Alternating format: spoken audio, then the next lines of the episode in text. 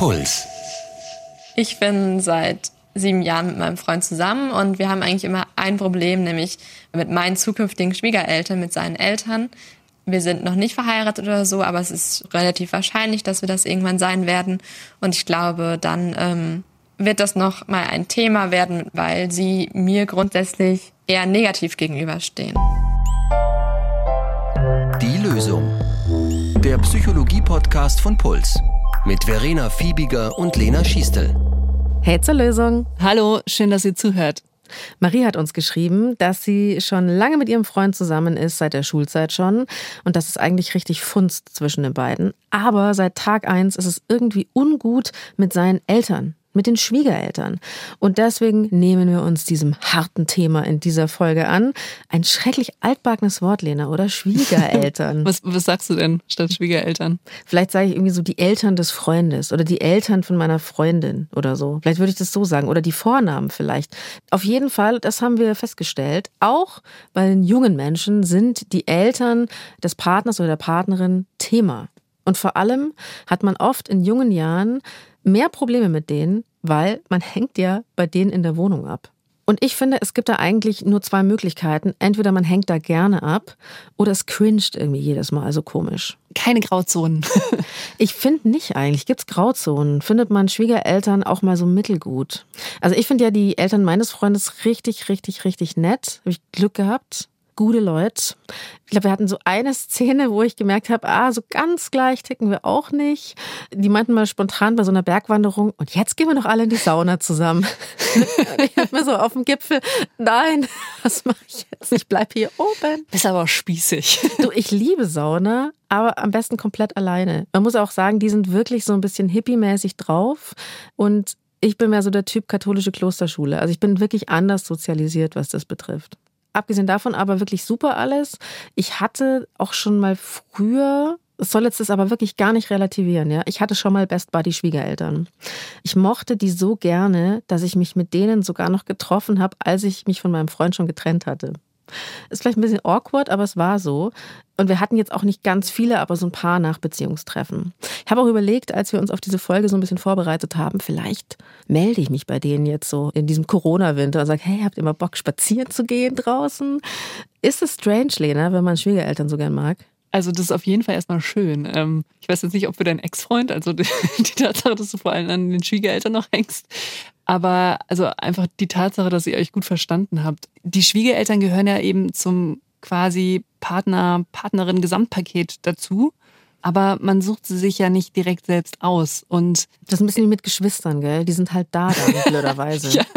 Und wiederum auch umgekehrt natürlich, also zumindest in unserem Kulturraum, auch die Schwiegereltern suchen sich ja auch nicht die Partner oder Partnerin eben der Kinder aus. Ja, dann wär, hätten wir gar keine Probleme mehr. Wenn einfach weiter Kuppelei hier wäre und die würden das einfach, würden dann einfach einkaufen irgendwie. Ja, aber das, das, ist zumindest auch so der erste Gedanke, der so ein bisschen entlasten kann, wenn ich irgendwie denke, okay, ich hab, wir haben da irgendwie ein schwieriges Verhältnis. Wir haben uns eben auch nicht ausgesucht und es ist gar nicht so selbstverständlich, dass jemand, der einem mehr oder minder zufällig zugewürfelt wird, dass man sich mit ihm oder sie dann auch gleich total gut versteht. Wir wollen das heute mal ein bisschen aufdröseln und klären. Wie wichtig sind so Schwiegereltern überhaupt? Was können wir tun, wenn es nicht ideal läuft? Und was können wir tun, wenn es richtig mies läuft? Also wenn die wirklich so schlechte Vibes in die eigene Beziehung reinbringen. Jetzt eine Frage an die Paartherapeutin. Äh, Lena, es würde mich interessieren, kommen Leute mit dem Problem Schwiegereltern in die Praxis? Ist es wirklich ein Thema? Äh, ja, ja schon. Also es ist zwar eher selten so das erste Thema, das ein Paar anspricht, wenn es in Therapie kommt. Und wenn das so wäre, dann würde ich auch in der Regel dafür werben, dass, wenn es die Möglichkeit gibt, dass die Schwiegereltern auch direkt mitkommen und dass man dann eben Familientherapie statt Paartherapie macht. Aber auch im Rahmen von einer Paartherapie, also innerhalb des Prozesses tauchen wirklich nicht selten Themen auf. Zum Beispiel wie, welche Schwiegereltern werden wie viel besucht, ähm, wer wird wie viel unterstützt und wenn das Paar schon eigene Kinder hat, welche Erziehungsvorstellungen gibt es da? Kollidiert das irgendwie mit Erziehungsvorstellungen dann der Großeltern und so weiter? Diesen Punkt hat ja auch Marie angesprochen, den, glaube ich, alle so bei den Schwiegereltern befürchten, wenn wir mal verheiratet sind, also wenn wir mal wirklich die Couch auseinandersägen müssten, wenn wir uns trennen, dann können Schwiegereltern schon das Leben vielleicht auch zur Hölle machen. Also im besten Fall wohnt man jetzt auch noch bei denen im Haus oder so. Und äh, das ist dann gruselig, wenn das nicht klappt. Also wenn es eng sein muss, aber überhaupt nicht klappt.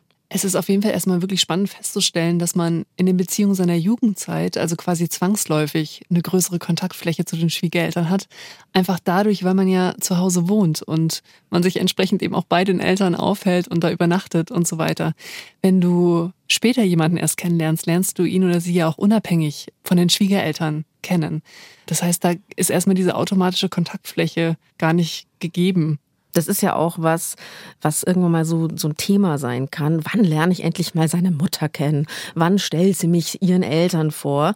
Sie will, dass ich mit ihrer Familie zum Wellnessen fahre. Was sind das für Menschen? Das wird ja mal sogar irgendwie unter Umständen so ein Wir sind richtig zusammen Beweis. Ich kenne ja, die Familie. Wann werde ich einmal. den Eltern vorgestellt? Genau, so. warum kenne ich seit sieben Jahren niemanden aus der Familie? Was ja. ist da los? In dieser Phase ist es gar nicht so selbstverständlich, dass man jetzt da auch zu den Schwiegereltern automatisch viel Kontakt hätte. Das wird dann erst wieder zu einem späteren Zeitpunkt relevanter, nämlich vor allem dann, wenn irgendwann mal eigene Kinder da sind und diese Kinder dann wiederum auch regelmäßigen Kontakt zu ihren Großeltern haben sollen. Da wird es dann sozusagen auch automatisch wieder mehr. Aber natürlich gibt es auch viele andere Faktoren, die eine Rolle spielen, wie zum Beispiel ganz pragmatisch auch der Wohnort. Also leben die Eltern irgendwie am Ende der Straße oder irgendwie 800 Kilometer entfernt. Bei Marie und ihrem Freund ist das Thema mit den Schwiegereltern wirklich so ein Dauerproblem und zwar schon seit der 10. Klasse. Da sind die nämlich zusammengekommen. Sie ist jetzt äh, 22 und eben sieben Jahre Beziehung haben die schon auf dem Buckel und ich bin fast gerührt, weil das ist eine Schulliebe. Ja, sowas gibt es noch. Total schön. Weniger schön war aber das erste Mal mit seinen Eltern Abendessen. Ich weiß noch, dass ich halt dachte, irgendwie das Haus ist total dunkel, das ist halt alles ziemlich schwarz und ähm, ja, irgendwie die Themen passten halt überhaupt nicht. Also in der Familie ging es halt irgendwie hauptsächlich so um Schach, um die Arbeit von dem Vater und das, was mein Freund ja auch studiert.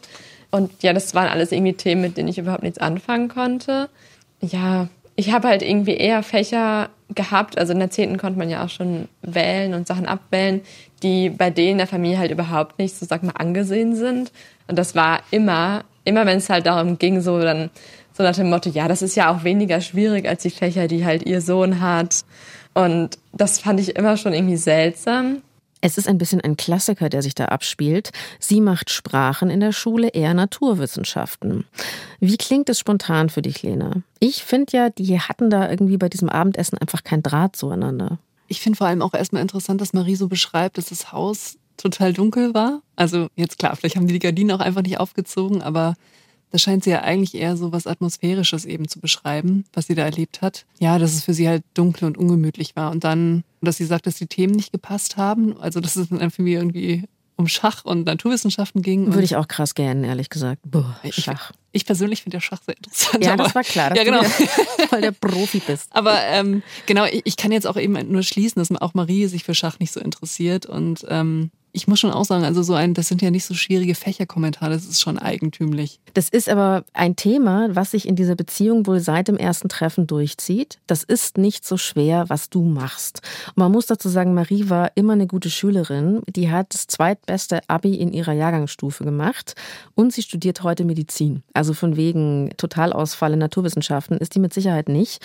In der Schule fand die halt Sprachen toll. Und ihr Freund eben Naturwissenschaften. Und da könnte man jetzt ja auch sagen, ergänzt sich super. Ist doch eine gute Sache. Gegensätze ziehen sich an, aber hier werden aus so einem Gegensatz wird so eine Hierarchie der Wertigkeit gemacht. Was ist mehr wert? Und eigentlich will man doch, wenn man zu den Schwiegereltern kommt, eine Sympathie spüren. So von wegen, hey, du bist die Freundin von unserem Sohn. Also hätten wir uns niemand Schlaueren und Schöneren vorstellen können. Also so will man doch eigentlich empfangen werden und nicht so eine Abwertung erfahren. Das finde ich schon schwierig. Ja, also ich kann auch gut verstehen, dass das kränkend ist. Also einmal diese Wertigkeitssache, aber auch, dass sich das wie ein Verhör angefühlt hat.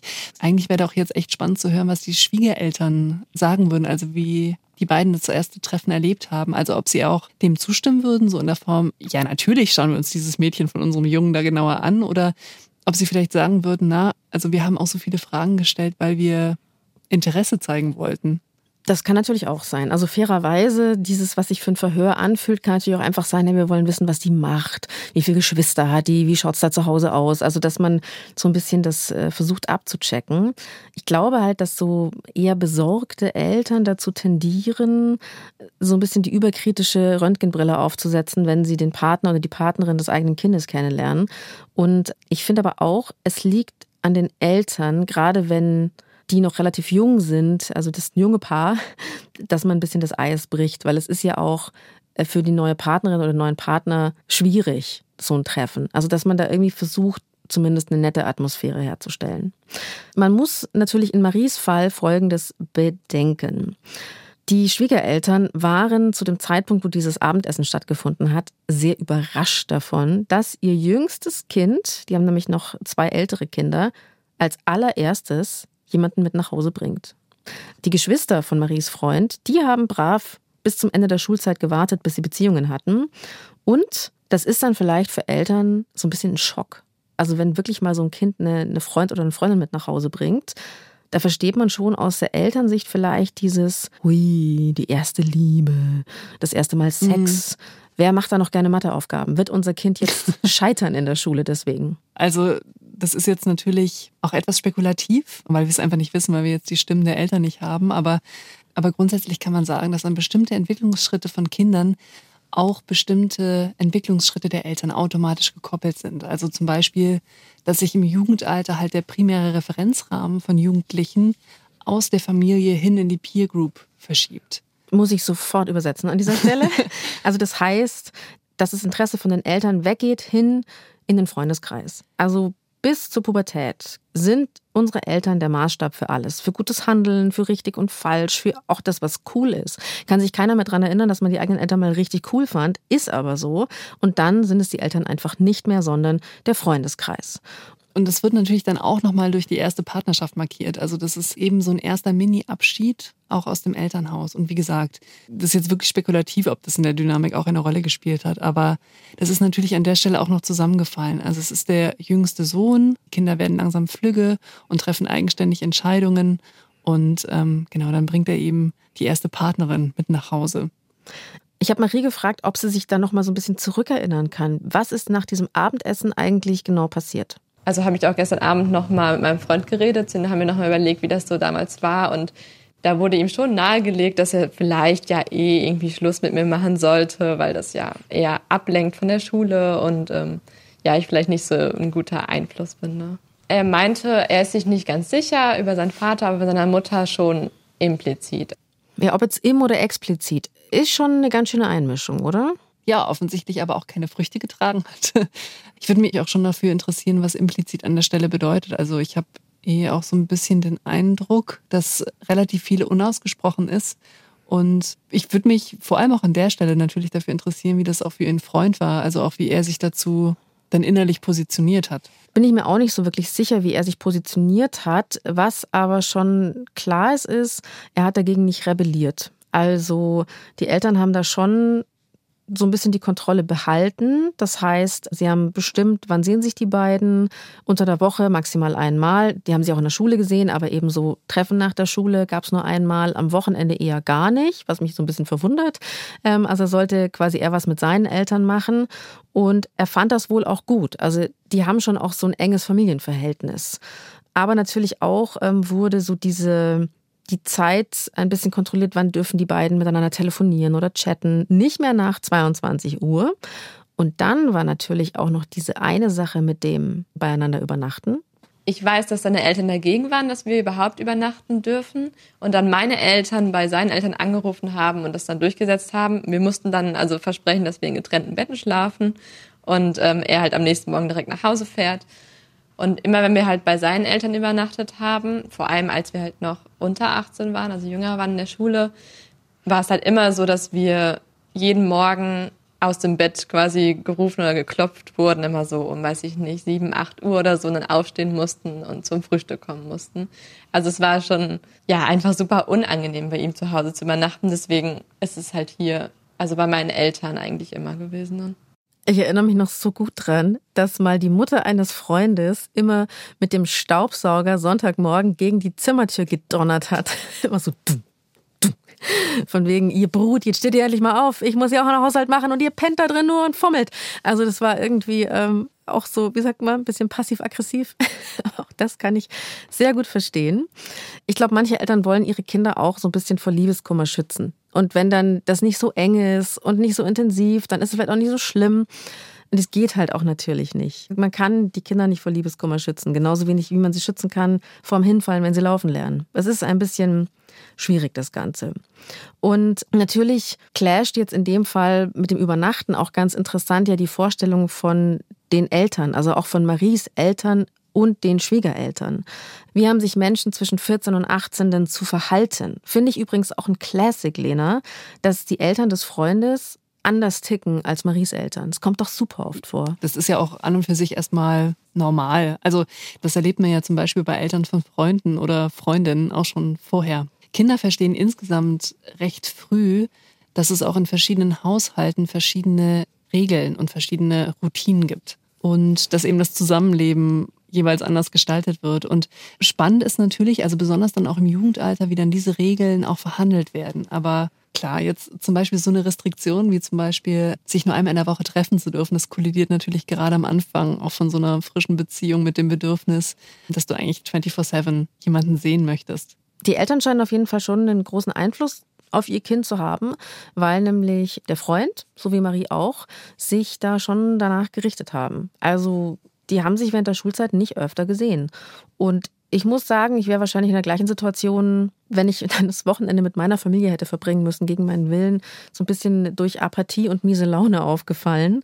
Ich weiß auch noch, ich habe tatsächlich Schule geschwänzt, um meinen Schulfreund heimlich sehen zu dürfen. Ist natürlich richtig dumm, weil meistens fliegt es dann recht schnell auf.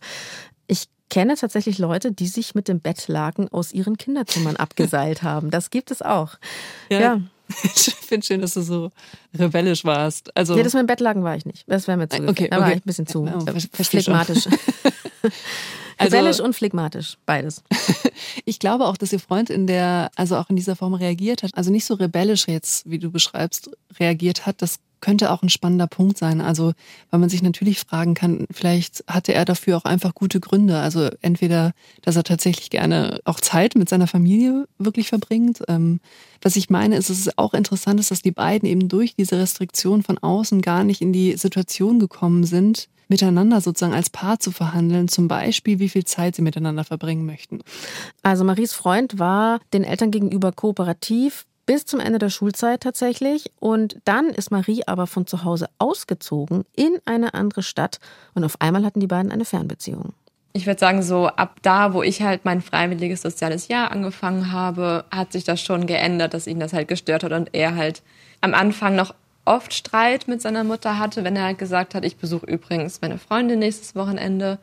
Ich war ja halt nicht mehr hier zu Hause bei ihm dann. Aber mittlerweile ist es okay. Also da hat er schon jetzt oft dann Streit gehabt und ähm, mittlerweile sich, sag ich mal, ein bisschen was erkämpft. Freiwilliges soziales Jahr machen irgendwie mehr Leute in dieser Staffel. Find, begrüße ich sehr. Finde ich toll, dass es Menschen noch machen. Also, was hat stattgefunden? Eine kleine Emanzipation.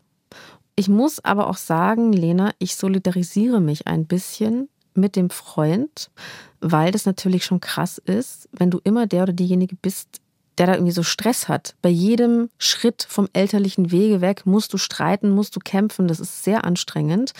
Und gleichzeitig bekommt er natürlich auch noch Druck von der Freundin, dass er sich nicht wegducken soll. Anstrengend alles. Ja, also was ich gerne kurz markieren würde, ist, dass es wirklich gut ist, dass ihr Freund so auch die Schwierigkeiten schon auch sieht. Also vielleicht, um euch jetzt auch nochmal kurz auf diesen ersten Kennenlernabend zurückzukommen.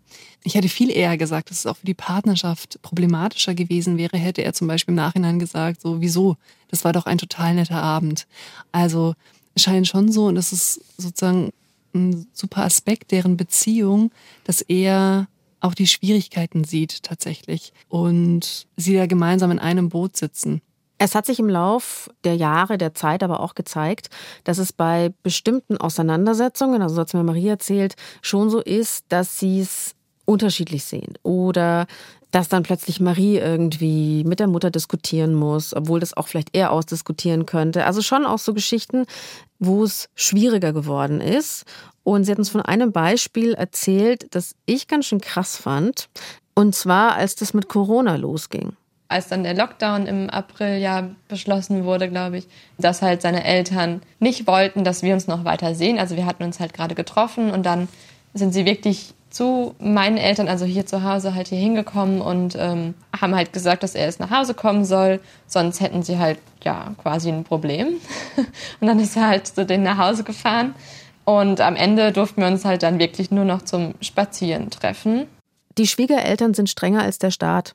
Ich habe es nochmal nachgelesen, der Besuch von LebenspartnerInnen, auch zu Hause, der war immer erlaubt. Und, was ich krass finde, die waren da ja schon sechs Jahre zusammen. Das war ja kein Fling kein kurzes Liebesabenteuer. Kurz nach diesem Vorfall, sage ich jetzt mal, haben sie mir halt trotzdem dann zu Ostern, ich glaube, irgendwie 20 Euro oder so einen Schokohasen geschenkt. Und das hat sich halt für mich total seltsam angefühlt, weil ich das Gefühl hatte, dass wir eigentlich noch total ja den Streit so im Raum stehen haben, dass ich mich halt, also wir uns halt sehr übergangen gefühlt haben, mein Freund und ich. Aber dass für die eigentlich offensichtlich irgendwie gar kein Thema war, dass das so passiert ist. Und es ist generell bei denen irgendwie so, dass man einfach halt was schenkt zu festen Daten, so aus Prinzip und nicht, weil man irgendwie jemandem eine Freude machen möchte. Es war ja da zu der Zeit gar nicht klar, wann wird dieser Lockdown aufgehoben, wir wussten ja auch nicht, wie der Sommer dann sein wird. Und wir wussten auch nicht, wie dieser bescheuerte Winter sein ja, wird. Ja, und, und ich stelle mir auch tatsächlich diese ganz konkrete Abholungssituation echt schwierig vor. Also, was ich interessant finde, wie wurde das dann eben weiter verhandelt? Also, dass diese Auflage, könnt euch nur zum Spazierengehen treffen, dann doch aufgeweicht wurde. Denn also zumindest dieses Übernachtungsbeispiel von vorhin hat ja auch gezeigt, dass es schon auch so kleine Kompromissschrittchen gegeben hat dann. Also bei der Lockdown-Nummer, da war es schon erst Drama und Marie meinte, es war ein langer Weg, es gab viele Gespräche und dann durften sie sich aber im Mai, Juni doch wieder sehen. Also es wurde auch wieder okay. aufgeweicht, aber ja. es war schon anstrengend. Ich finde es jetzt tatsächlich total spannend, irgendwie genauer auch zu analysieren, wie diese Verhandlungsgespräche da im Nachgang dann abgelaufen sind. Also ob auch in diesen Gesprächen, abgesehen davon, dass man so für sich erwirkt hat, dass man sich wieder normal treffen kann, aber ob es auch in diesen Gesprächen zum Beispiel genug Raum gegeben hat, um auch diese, jetzt nur als Beispiel, eben diese Abholungssituation noch einmal nachträglich zu besprechen. Und mir ist völlig klar, das ist richtig, richtig schwer. Man kann sich auch entscheiden, solche Szenen einfach so stehen zu lassen. Aber naja, dann liegen eben solche Erlebnisse quasi wie zerbrochene Vasen weiter im Beziehungsfeld rum. Das ist so, dass wirklich dieses Abholen Marie immer noch belastet. Also, mhm. dass das passiert ist und dass es wohl bei vielen Streits, die es gab, so war, dass danach nicht mehr drüber gesprochen wurde. Also, dass man nicht mehr aufarbeiten konnte, was ist eigentlich passiert ja. gerade und wie unangenehm war das für alle Beteiligten. Und du hast schon recht, das kenne ich selber von so Auseinandersetzungen. Die Tendenz zu sagen, da reden wir nicht mehr drüber, das muss man einfach jetzt wegkehren, es gab den Krach, egal, vorbei. Aber oft ist dann so ein Groll noch da, ja. der nicht weggeht. Es gibt mhm. eine ganz wichtige Frage in der auch Paar- und Familientherapie, diese Frage nach, wenn, wenn sie gestritten haben, bleiben Reste. Mhm. Und ja, wie, wie, geht man mit diesen Resten um? Mhm. Ähm, und ist es okay, zum Beispiel auch nochmal im Nachgang etwas aufzugreifen, weil man merkt, okay, es beschäftigt mich noch. Und ja, es ist vielleicht auch schon mehrere Wochen her, aber irgendwie, ich möchte es doch nochmal anbringen, weil es mich noch beschäftigt. Und ist das dann, ist das dann in Ordnung, das sozusagen aufzugreifen? Und Vielleicht auch nochmal für alle Fälle, ich will ähm, damit nicht sagen, dass ich finde, dass das irgendwie primär Maries Verantwortung ist, zum Beispiel zu so einem Gespräch einzuladen. Also insgesamt, wenn wir hier darüber sprechen, fallen mir irgendwie als erstes Dinge ein, die jetzt Marie ausprobieren könnte. Aber das liegt eben einfach daran, weil sie auch diejenige ist, die mit uns gesprochen hat. Nicht, weil ich denke, dass sie die Verantwortung für die Situation hat. Eben, sie ist einfach diejenige, die mit uns gesprochen hat. Ich habe mir aber kurz auch jetzt da bei diesem Beispiel mit dem Schokohasen gedacht, das ist schon jetzt rein von außen auch nett. So. Ich meine, ich kann die Überlegung total verstehen irgendwie so. Also, was soll die Geste? Wir sind doch eigentlich gerade im Streit. Das ist doch nicht authentisch. Was, das ist doch irgendwie eine hohle Geste dann. Aber eben vielleicht, ganz vielleicht ist das auch ein Zeichen von der Familie, auch wenn wir im Streit liegen, du bist natürlich trotzdem sozusagen eine Schwiegertochter, die auch etwas zu Ostern bekommt. Also, dass es vielleicht dann doch auch als eigentlich eine ja, positive Geste intendiert war. Und ich habe an der Stelle auch so ein bisschen den Eindruck, dass ihre Schwiegereltern auch einfach so ja keinen Blumentopf mehr gewinnen können. Kann sein, also dass dann da alles negativ ausgelegt wird. Ähm, ich kann das aber auch wirklich gut verstehen. Wenn Leute die wichtigen Sachen nicht besprechen, dann will man auch einen Schoko-Osterhasen nicht haben. Also ich kann auch diese Reaktion von Marie gut verstehen. Weil eben bis heute dieses Gefühl da ist, die Schwiegereltern und ich, wir passen nicht zusammen. Und das ist nicht gut, weil eigentlich sollten wir zusammenpassen. Ich bin halt schon von den Ansichten her und auch von meinen Eltern her oft andere Ansicht als ich, also eher linker eingestellt, sage ich mal, und nicht so autoritär. Und ähm, meine Meinungen sind auch anders. Und vom Charakter her bin ich auch eher so, ja, introvertiert, eher ruhig. Und das haben sie wirklich auch am Anfang mir sogar auch halt gesagt, dass es nicht so, ja, dass sie das nicht so mögen. Und ich glaube, da hatten sie wirklich irgendwie oder haben auch noch immer wahrscheinlich Befürchtung halt, dass er sich halt ändert und sie da wenig Einfluss drauf haben. Und gerade wenn er halt dann irgendwann nächstes Jahr oder so auszieht, dass sie weniger an ihr, seinem Leben halt teilhaben können als ich dann. Das tut mir echt richtig, richtig leid. Also wenn Marie gesagt bekommen hat, wir mögen es nicht, dass du so introvertiert bist. Ich meine, die beiden waren 15, 15, 16, als sie sich kennengelernt haben. Das gräbt sich ein, so ein Kommentar in dem Alter. Deswegen meinte ich ja auch vorher, ich finde es äh, total wichtig, dass da ein bisschen die Eltern versuchen, das Eis zu brechen, um die Schwiegertochter, den Schwiegersohn irgendwie kennenlernen zu können, weil das kann man, glaube ich, in dem Alter einfach nicht. Also ich saß da bei Eltern wie so ein Stockfisch da. Das ist einfach, da kann man dann nicht so representen. Das geht nicht. Und was ähm, ich noch ganz interessant finde, ist natürlich, dass sie da auch so klar macht, wir sind unterschiedlich. Also meine mhm. Eltern sind anders eingestellt und seine Eltern, wir wählen nicht die gleichen Parteien. Ja. Das ist ja auch mal so ein Punkt. Sind das wirklich konservative Eltern oder hat man eher so linke Eltern? Das ist schon auch in dem Alter total wichtig, weil man sich ja auch in der Welt orientiert. Was ich so ein bisschen schade finde, gerade für Marie und ihren Freund, ist, dass die schon so lange diesen ganzen Groll angesammelt haben. Also, dass das schon sieben Jahre geht und immer wieder Thema ist. Und ich glaube, dass dadurch das vielleicht auch immer ein Stückchen größer wird oder man so gar nicht davon wegkommt. Deswegen ist es wahrscheinlich wichtig, das jetzt mal so richtig anzugehen. Ich fasse den problematischen Werdegang nochmal zusammen. Punkt A. Den Schwiegereltern war die erste ernsthafte Beziehung ihres Kindes zu früh. Punkt B. Sie hatten Angst, dass ihr Sohn sich nicht genug auf die Schule konzentriert, dass er beruflich vielleicht nicht sein komplettes Potenzial ausschöpft, weil so eine Beziehung natürlich auch entbremserig sein kann. Und Punkt C, Marie scheint nicht ihr Typ gewesen zu sein. Vielleicht hatte sie aber auch keine Chance aufgrund von Punkt A und Punkt B. Passt ihr Temperament nicht, ihre Interessen, die unterschiedliche Sozialisierung oder lag es einfach daran, dass es den Schwiegereltern einfach zu früh war und sie da eben keine Chance hatte? Man könnte natürlich grundsätzlich sagen, ey, ihr müsst ja mit den Schwiegereltern nicht zusammen sein, ihr seid doch das Paar, das ist doch eigentlich egal. Natürlich kann es einem nicht ganz egal sein, solange man noch bei den Eltern zu Hause wohnt, weil die ja dann noch am längeren Hebel sitzen. Ist das vielleicht das Grundproblem, Lena? Naja, auch so, auch wenn du nicht zu Hause wohnst, sind die Eltern oder auch dein Partner oder deine Partnerin nicht zu Hause wohnen, sind die Eltern wichtige Menschen in dessen Leben. Also das sind eben wertvolle soziale Beziehungen und auch unterstützenswert. Und genauso ist aber auch die umgekehrte Perspektive. Also wenn du eben selbst Schwiegermutter oder Schwiegervater bist, der Partner oder die Partnerin deines Kindes ist auch eine wertvolle Person für dein Kind. Und deshalb ist auch die Beziehung unterstützenswert. Aber das heißt nicht, dass es in Stein gemeißelt ist, wie genau die Beziehung zu den Schwiegereltern konkret ausgestaltet wird. Also am Ende des Tages gestalten ja du und dein Partner, wie euer Leben aussieht. Und ihr entscheidet auch, wie ihr euer Leben und eure Zukunft gestalten möchtet. Also das ist der eigentliche Fokus. Also, dass man sich auf sich und die Partnerschaft konzentrieren sollte ja. und die Gedanken nicht immer bei den Schwiegereltern rumhängen. Hm. Ich habe Marie gefragt, was sie von der Zukunft erwartet, beziehungsweise was da so ihre Sorgen sind, weil ich glaube, deswegen hat sie sich auch an uns gewandt. Ähm, ich persönlich glaube ja, er muss ausziehen und wenn er nicht mehr daheim wohnt, ersparen die sich hundertprozentig diesen ganzen Krach. Und ich habe Marie gefragt, ob sie das auch so erwartet. Ja, ob es dann leichter wird, ist total schwierig.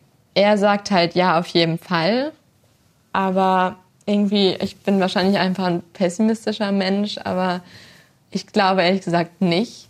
Oder ich kann mir halt vorstellen, dass es dann halt einfacher wird, das auszublenden, wenn, also ich denke, wir werden halt dann zusammenziehen, ist eher so der Plan, dass wir dann halt nicht daran denken. Aber ich glaube, wenn wir dann irgendwie mit denen Kontakt haben oder ich halt einfach auch meine Familie besuchen möchte hier, dann wird es, glaube ich, eher größere Probleme geben. Also ich weiß nicht, wenn wir irgendwann Kinder haben oder so, oder es darum geht, wer von uns mehr arbeitet oder also solche Themen. Und ich glaube, da werden wir dann viel ja schwerwiegendere Konflikte mit seinen Eltern haben. Und es ist halt dann erst recht wichtig, dass er hinter mir steht und nicht hinter denen. Ich glaube ja, ausziehen ist die Lösung. Was meinst du, Lena? Ist es nicht die Lösung? Ich würde da zumindest auch einiges erstmal drauf setzen. Ich, ähm, ich glaube, das wird sehr so eben diese Fokusverschiebung unterstützen. Also von der Beschäftigung eben mit den Eltern hin zu sich selbst als Paar. Und da wird auch die örtliche Trennung sicher helfen. Die beiden werden sicher ein neues gemeinsames Zuhause bauen. Und dann, ja, und dann wird es ja auch wahrscheinlich zum ersten Mal die Situation geben, in denen die Schwiegereltern zu Besuch kommen, also zu ihnen nach Hause kommen. Und das ist, könnte auch ja, vielleicht ein ganz guter Rollenwechsel mal sein. Apropos Weihnachten, ich finde, das ist ja total der Step. Stell dir mal vor, ja. du und dein Freund oder deine Freundin, ihr richtet das Weihnachtsfest aus. Und man ist nicht mehr das Kind, das bei den Eltern unterm Tannenbaum sitzt, sondern man ist selber der Chef. Ja, man bestimmt, dass es vegane Weihnachtsgans gibt, zum Beispiel. Das finde ich einen guten Perspektivwechsel. Also Marie hat ja auch noch wirklich mehrere Themen angesprochen das sind sehr, sehr wichtige Themen. Und ich kann auch gut verstehen, dass sie, also dass diese Fragen sie beschäftigen. Also wie gestalten wir den Kontakt zu unseren Eltern, wenn wir denn dann in unsere Heimatstadt fahren? Wer besucht da wen? Wie regeln wir den Kontakt, wenn wir vielleicht irgendwann einmal selbst Kinder haben? Wie bringen wir dann das mit unseren Berufen unter einen Hut? Und das werden sicher ganz relevante Themen, die sie dann mit ihrem Freund besprechen muss. Und auf viele dieser Fragen wird es vielleicht auch erstmal gar keine fixen Antworten geben, aber man kann eben ein Gespräch darüber beginnen.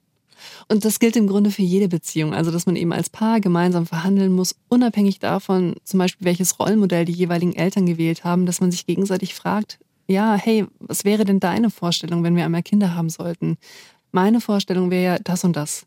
Auch nochmal hier für alle Fälle, natürlich, das sind nicht ganz leichte Gespräche, weil natürlich auch die das Potenzial haben, dass da auch Unterschiede zutage treten, die man dann verhandeln muss. Also, aber das ist vielleicht so der erste wichtige Aspekt. Also diese Perspektive, wir entscheiden, wie wir unser Leben gestalten möchten und es liegt in unserer Verantwortung, aber auch in unseren Möglichkeiten. Klar, also wie unsere Eltern leben und welche Modelle dort gewählt worden sind, das prägt uns und das kann auch diese Entscheidung informieren. Aber wir sind nicht einfache Durchlauferhitzer so unserer Familiengeschichte. Vor allem nicht, wenn wir eben diese Geschichte auch ein Stück verstehen und auch reflektieren. Aber ja, es kann auch sein, dass man dafür ein Stück Unterstützung braucht, wie zum Beispiel in Form von einer Therapie. Ich finde es ganz interessant, weil ich glaube, da schwingt auch so ein bisschen eine Angst mit. Naja, er hat quasi so ein eher konservatives Elternhaus. Vielleicht verlangt er das dann auch von mir. Ja. Und das glaube ich aber gar nicht, weil ich glaube, die wenigsten haben jetzt so das ideale Vorbild zu Hause, oft ist es ja so, dass man genau das Gegenteil von den Eltern machen möchte. Oder dass man sich anschaut, ah, wie haben die das gemacht? Möchte ich vielleicht in der Form ähnlich und in der anderen Form ganz anders? Das muss ja nicht so sein, dass der Freund in Fragen der, wer macht Karriere, wer betreut die Kinder, dass er da genauso drauf ist. Das ist ja was, was sich dann wirklich, glaube ich, erst in den Jahren jetzt so entwickeln wird. Ja, und das sind eben aber eben Themen für die eigene Beziehung. Und der zweite Punkt ist, und das kann jetzt auch wirklich nur jeder für sich beantworten, wenn man eine schwierige Beziehung im Familiensystem hat, das können jetzt die Schwiegereltern sein, das könnte aber jetzt theoretisch auch eine andere schwierige Beziehung sein, die man hat, eben innerhalb seiner Familie. Und zwar, das ist die Perspektive, habe ich noch die Hoffnung, dass sich diese Beziehung tatsächlich auch noch so entwickelt, dass ich den Kontakt doch noch ein Stück weiter genießen kann und dass wieder auch so eine gewisse Leichtigkeit vielleicht in die Beziehung kommt? Oder muss ich vielleicht eher die Perspektive einnehmen, dass, ja, dass die Beziehung einfach schwierig ist und dass es auch erstmal ein unveränderbarer Faktor ist? Wie gesagt, das lässt sich von außen ganz schwer ähm, feststellen, wie man dann zu dem jeweiligen Schluss kommt. Das hängt davon ab, wie viele, ja, vielleicht Gesprächsversuche man schon unternommen hat, ähm, ob es über Zeit schon kleinere Veränderungen gegeben hat oder eher nicht und so weiter.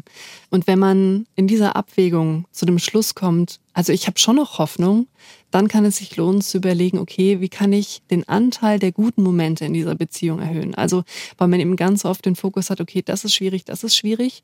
Und es gerät so aus dem Blick, okay, wie kann ich eventuell auch mit der Person gute Momente haben? Und wie kann ich vielleicht auch Situationen herstellen, in denen man gemeinsam eine gute Zeit hat?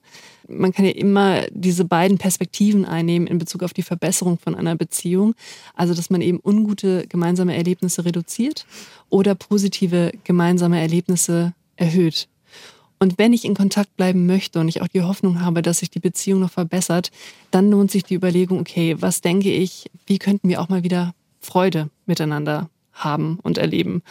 Und vielleicht gelingt es dann sogar in so einer ja, wohlwollenderen Atmosphäre, auch zum Beispiel vergangene Kränkungen noch einmal aufzugreifen und zu besprechen. Die andere Perspektive ist, wenn ich jetzt eher denke, hm, das geht jetzt schon so lange und ich habe schon so viel versucht und ich habe da ehrlich gesagt keine Hoffnung, dass sich das wirklich jetzt noch so verändert, dann kann auch der Gedanke entlasten, okay, dann ist es so. Und ähm, dann hilft vielleicht wirklich auch so ein ganz pragmatischer Blick. Ich arbeite jetzt nicht daran, dass sich diese Beziehung noch irgendwie groß vertieft und gut wird, sondern okay, ich akzeptiere sozusagen, dass das schwierig ist und ich manage das jetzt vor allem. Das ist halt super schwierig, Lena. Also ich weiß, es ist so, aber das ist ein ganz großer Step in dieses Erwachsenwerden hinein, das Akzeptieren. Also, dass einfach manche Leute für einen schwierig sind, gerade wenn sie so nah sind, gerade in der Familie. Man will eigentlich gut klarkommen oder man möchte, dass sich die anderen Personen verändern, aber sie können sich nicht verändern oder die Situation bleibt so verfahren und dann muss man eben dazu kommen, ich manage das jetzt. Und das, glaube ich, verlangt einen großen Abstand zu diesen ganzen Gefühlen. Also zum Beispiel auch wie in Maries Fall zu dieser Verletzung, die haben mich nicht wertgeschätzt. Meine Fächer waren nicht so schwer oder ich bin denen nicht gut genug gewesen im ersten Moment oder sie haben unserer Liebe keine Chance gegeben oder ich war ihnen zu introvertiert. Das sind ja alles Verletzungen und eigentlich muss sie versuchen, das ad acta zu legen. Zu sagen, okay, das war so, abhaken um dann nach vorne zu schauen und zu gucken, okay, ich manage dieses Verhältnis so, dass ich nicht dauernd Groll habe, der wiederum meine Beziehung belastet. Das ist ja so, oder? Das belastet ja die ganze Zeit. Ja, ich, ich glaube, interessanterweise muss man sich fast mehr von einer Zukunftsvorstellung lösen, die, ah. man, die man vielleicht auch noch nicht aufgegeben hat. Und ich kann das total gut verstehen, also dass man halt sich das auch wünscht, dass es einfach harmonisch innerhalb der Familie ist. Vielleicht hat man auch so ich weiß nicht, so innere Bilder von nicht großen Gartenfesten oder so im Kopf oder vielleicht auch mal von der eigenen Hochzeit, wo sich alle gut verstehen und so weiter. Und das ist, glaube ich, auch ein total schmerzlicher Schritt. Riesen, Riesenschritt, wenn man ja. sich von der eigenen Hochzeit verabschieden muss, wo sich alle Verwandten in einem Ringelreihen die Hand reichen und sich äh, vor lauter Freude Kuchenstücke ins Gesicht rein donnern. nee, also ich finde wirklich dieses Bild von, wir haben eine große, glückliche Familie zu sein, das steckt ganz tief in uns drin, oder? Und das ist so schwer, das aufzugeben. Das ist auch eine Form von Abschied, in dem Sinne von, okay, ich lege das erstmal zur Seite und ich versuche das jetzt einfach gegeben dessen, dass ich annehme und dass ich mir erlaube zu denken, okay, das ist zum Beispiel einfach anstrengend für mich, wenn ich dort bin, dass man das versucht zu managen und dass man sich eben von dieser Erwartung die man vielleicht auch an sich selber hat, dass es jetzt einfach gut sein soll und so, löst und dass man sagt, okay, und dann gucken wir da jetzt mal ganz pragmatisch drauf, wie können wir das zum Beispiel gestalten, wenn wir beide ähm, zukünftig nach Hause fahren, wie viel muss man sich zum Beispiel sehen, oder? Also wie viele Stunden ja. halte ich da aus, bevor meine Stimmung kippt? Ertrage ich einen ganzen genau. Nachmittag? Und dass man, dass man sich erlaubt, das zu also da miteinander zu besprechen und dass man zum Beispiel sagt, okay, du kannst ja auch schon mittags irgendwie zum, zum Mittagessen dorthin fahren, ich komme dann aber zum ja, Kaffee zum Beispiel nach und dann bleiben wir noch zwei Stündchen und dann verabschieden wir uns. Und dass man sich auch erlaubt, das neu, das neu zu denken. Einer meiner Ausbilder hat früher auch so eine Geschichte erzählt von einem Paar, das er lange begleitet hat, die ähm, beide so ein gemeinsames Hobby hatten. Ich glaube, die waren irgendwie gemeinsam im Tennisclub und es war wohl immer Streitthema, wenn sie gemeinsam losgefahren sind, um irgendwie zum Tennis zu fahren. Also weil dann irgendwie einer noch länger gebraucht hat, der andere hat dann schon gewartet und so weiter. Und ähm, er hat dann den Vorschlag gemacht, ja, warum fahren Sie denn nicht getrennt zum Tennisclub? Und das war irgendwie ganz, ganz schwer zu denken. Dann, also es war dann auch so, das geht doch nicht oder so. Und das ist nur ein Beispiel dafür, wie schwer es manchmal auch ist, in Alternativen zu denken zu Sachen, die man irgendwie schon lange gemacht hat. Das soll jetzt sozusagen nur eine Einladung sein, auch das ehrlich zu überdenken. Okay, wie könnten wir das denn gestalten dann, wenn ich sozusagen annehme, okay, das wird auch erstmal in Zukunft schwierig bleiben, das neu zu denken, wie man zum Beispiel Besuche gestalten kann. Absolut. Der Teufel liegt auch hier wieder im Detail. Manchmal kann man schon so kleine Sachen ändern, die dann eine große Auswirkung haben. Und wirklich, wenn man merkt, es gibt immer an dem einen Punkt Probleme oder ab der Stunde vier mit Schwiegermutti bekomme ich Magenschmerzen, dann bleibt man halt nicht vier Stunden, sondern dann fährt man nach drei. Und dann hat man vielleicht die Chance, sich noch gut zu verabschieden. Und das bleibt ja dann auch hängen. Oh, heute hatten wir mal einen guten Nachmittag. Also, ja. dass man überhaupt ja. mal wieder auf so einen Stand kommt, Absolut. wo es erträglich wird. Ja. Und vielleicht auch nochmal an der Stelle zur Entlastung das schließt sich so ein bisschen zu auch dem Anfang jetzt von der heutigen Folge. Es ist auch wirklich nicht selbstverständlich, dass man sich einfach so versteht. Es sind Menschen, die hat man sich nicht wirklich persönlich ausgesucht.